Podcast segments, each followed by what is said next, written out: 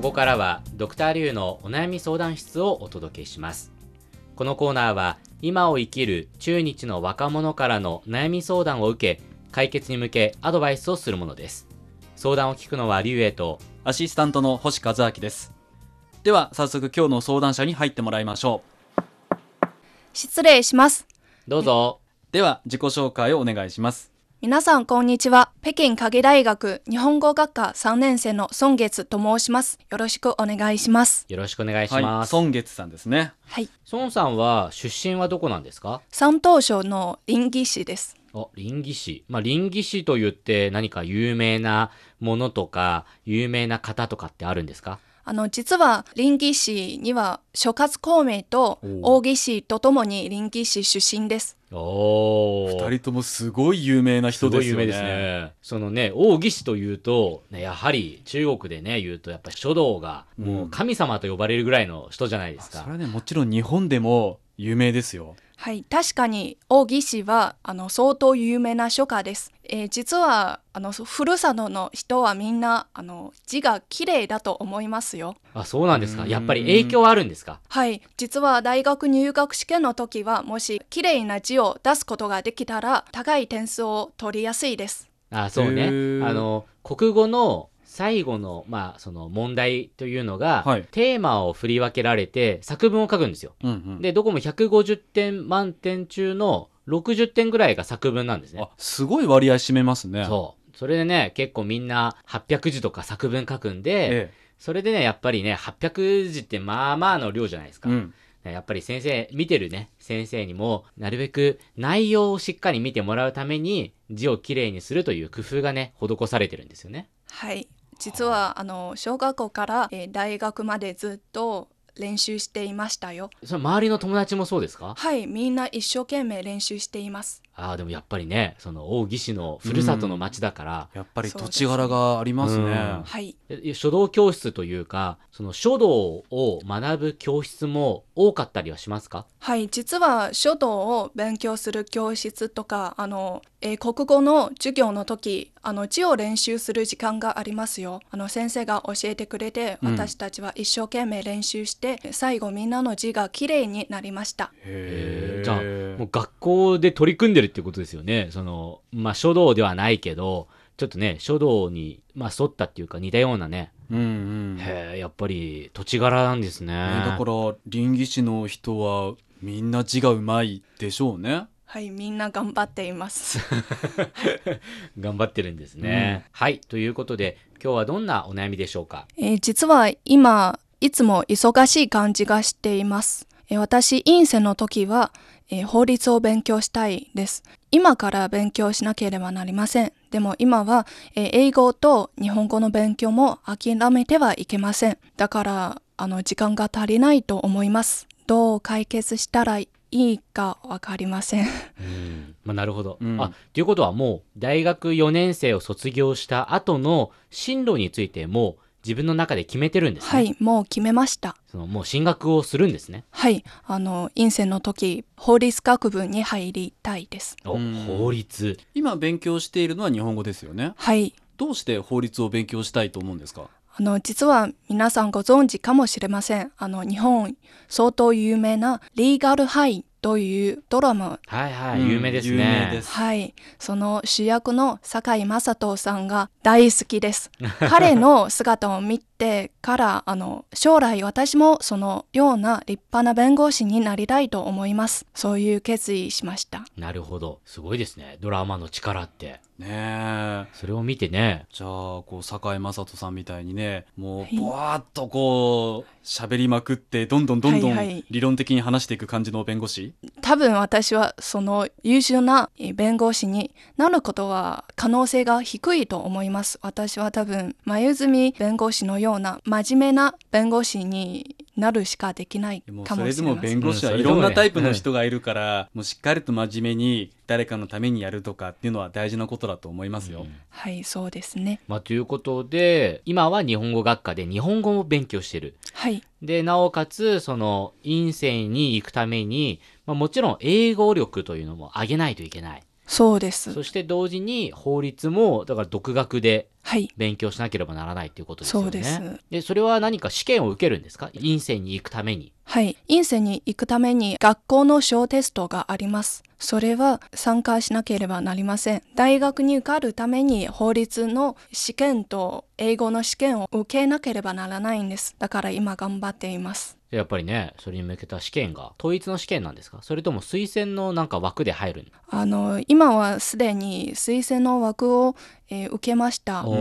推薦の枠と言っても小テストを受けなければななりません。だから推薦の枠をもらったからといって油断しちゃダメだよっていうことですもんね。ねはいでそれもあるし普段の勉強で日本語も毎日やる、試験に向けて英語も勉強する、そうですさらには法律の勉強をするやること多いですね。やること多いですそうね。です。そして効率も高くないんです。いつも忙しいと感じても何もしないまま一日が経ちました。毎日そういうような生活なので、徹夜してまで勉強したこともあります。うんうん派遣になったり、見にくくなったり、そういうことはちょっと、うんうんえー悩んでいます。まあそうねう。んあんまりね、無理をしてね体が調子が悪くなったって言ったらね、ちょっと嫌ですもんね。あの長い目で見るとその部分ってやっぱり最初短期的に見たらちょっとは伸びるかもしれないけど長い目で見るとしっかり休んではいバランスよくやらないといけないですからね。そうですね。そうですよね。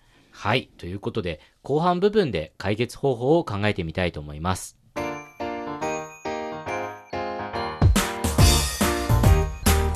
お聞きの放送は北京放送中国国際放送局です。ドクターリュウのお悩み相談室。今日は北京科技大学3年生の孫月さんの大学院進学に向けてやることが多いという悩みを聞いています。はい。ということで、まあ、やることがね、いっぱいありますよね。英語も頑張んないといけない。うんでも今専門の日本語もやっぱり頑張らないといけないし。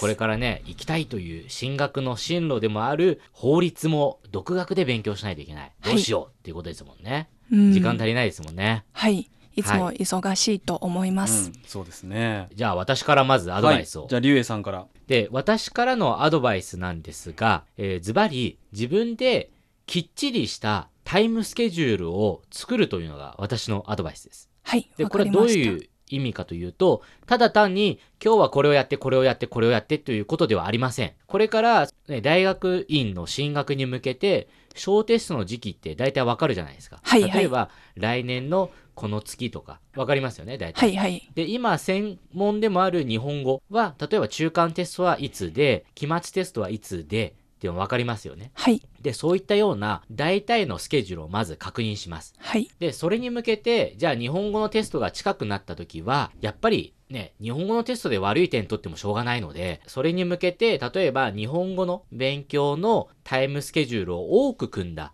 日程を自分に作ったりとか、その時に合わせて、その勉強の方法を、まあ、少し変えるといったような、えースケジュールを作るといったことをやった方がいいと思います。はい。わかりました。で、それをやることによって、その、ね、もちろん、その時間を効率よく使えますし、ね、テスト勉強、対策というのもちゃんとできるようになるんで、それをお勧めします。ただ、重要な点が一つあります。それは何かというと、自分に締め切りを作ることです。例えば、先ほど言ったように、徹夜したこともあるっていうことありましたよね。はい。徹夜は正直言ってよくありません。ね、効率が上がるわけでもないですし、眠くなったら何やってんだろうって感じになっちゃうんで、やっぱりその自分の中で締め切りを決めた方がいいんですね。はい。例えば夜10時まで、例えば夜の8時まで、で自分で締め切りをちゃんと決めて、で、そこまででどれだけできるのかっていうことを、やっぱり頑張らないといけないと思うんですね。で、もちろん、例えば今日はじゃあこれだけ勉強したかったのにできませんでしたって言った時は反省が必要です。はい。反省を次の勉強に生かす、そういったようなことも盛り込んで全体的の管理スケジュールを作った方が私はいいというふうに思いました。それが私のアドバイスです。はい。わかりました。ありがとうございました。はい。星さんいかがですか？はい私は人よりも大学受験は二浪して入ってましてあと就職も卒業してから就職してるのでまあいろいろとあんまり順調な進み方はしてないんですねだからまず大事なのはどれだけ時間がかかっても目標を持つということが大事で、うん。私の場合は大学だったら大学案内の写真を見て自分の中でイメージするとか目標をちゃんとはっきりさせてました。先ほど話を聞いたら、はい。孫さんの場合はリーガルハイ。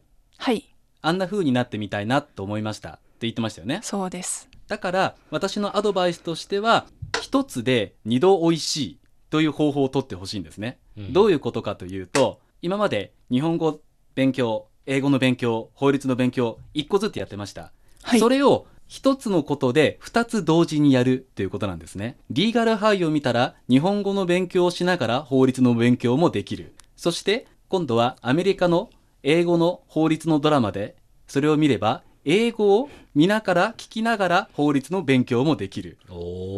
一つで二度美味しいそうですね。このやり方をするときっと自分の中でも勉強というストレスは感じないで楽しみながらも触れることができるから、きっとそっちの方が例えば息抜きの時間でもいいんですよそういう時にするともう少し気持ちも楽に準備できるのではないかと思いますはい、わかりました。ありがとうございました。はい以上が私のアドバイスです、はいはい。ということで、孫さんいかがですか？あの実はね最近は勉強時間が多すぎるので休憩時間がどんどん減っていました。うん。でもそうしても効率が上がらなかったです。だから私あ振り返って考えたらやはりあの一石二鳥のような方法をしたらいいなと思います。効率を上げることが第一位だと思います。今後もあの楽な勉強方法を考えなければなりません。以上です。ありがとうございました。ぜひね、自分の目標に向かって頑張ってほしいですね。はい。ありがとうございました。ドクターリュウのお悩み相談室。今日は北京科技大学の孫月さんの大学院進学に向けてやることが多いという悩みをお届けしました。それではまた次回。再见